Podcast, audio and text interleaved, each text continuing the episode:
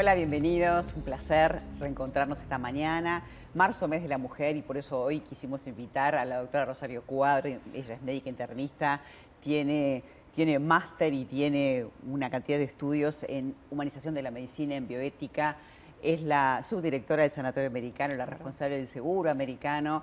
Y me encanta tener una mujer. Eh, que además de ser médica está en un lugar de, mando y de poder, porque es lo que nos falta a las mujeres. Bienvenida. Un placer para mí estar acá con ustedes. El médico siempre ha sido como, como un dios y, a veces este, ese tipo de vínculo es un poco difícil, o sea que eso de tenernos que humanizar siendo humanos es un poco raro, pero hay que hacerlo, ¿no?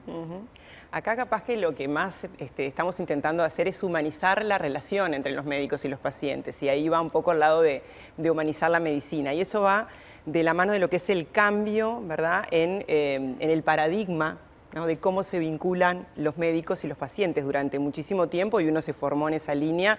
Estábamos en una estructura bastante hegemónica, más centrada en el médico que en el paciente y la idea ahora es, bueno, ver en el, en el paciente una persona con muchas dimensiones que también hay que atenderlas, no solamente la biológica, la de sus enfermedades, ojalá que dejen de llegar enfermos a las consultas, este, sino también entender que esa persona tiene toda una mm, eh, características psicológicas, sociales, espirituales que también hay que atender y que cuanto más de esas dimensiones nosotros tengamos presentes, mejor nos va a ir. Entre tanto avance tecnológico e investigaciones como que se nos desenfocaron los pacientes y hay que volver en cierta forma a retomar eso. Y además entendiendo el vínculo entre los médicos y los pacientes como quizás una de las herramientas terapéuticas este, más útiles que tenemos, ¿verdad? Cuando uno logra eh, entrelazar con ese paciente una continuidad asistencial, con un vínculo basado en la confianza, nosotros ya sabemos que nos va mejor y que los tratamientos increíblemente este, dan como mayores resultados. Entonces sí será importante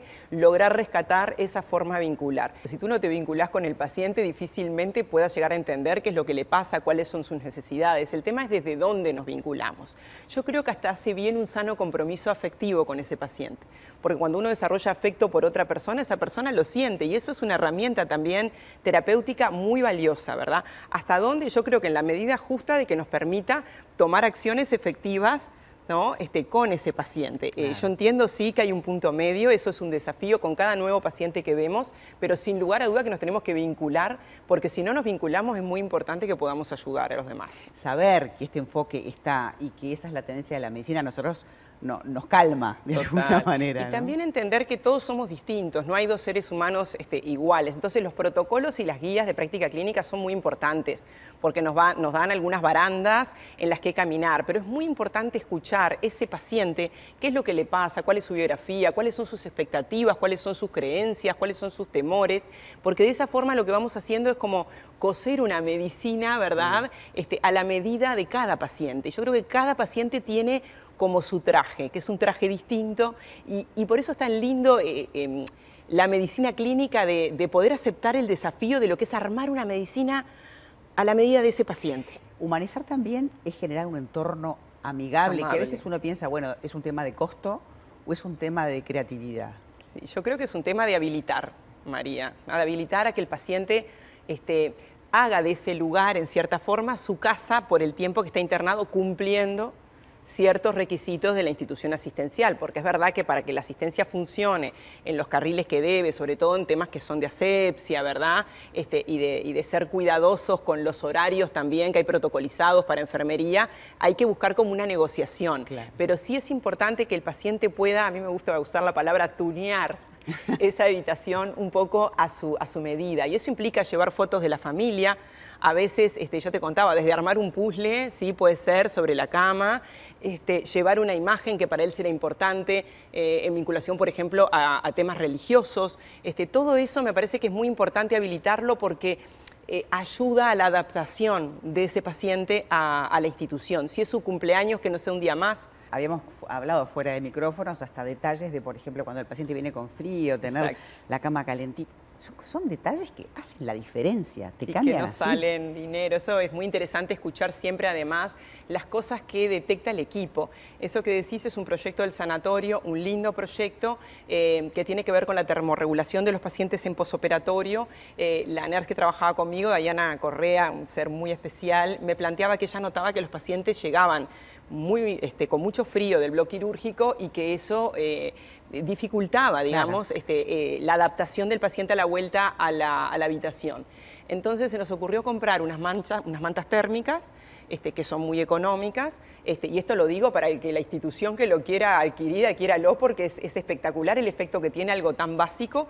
Armamos un protocolito de esperar a ese paciente con la, con la cama caliente, cuando llega el paciente de blog, se saca esa manta térmica y se acuesta al paciente, porque esas mantas para poder utilizarlas para otros pacientes.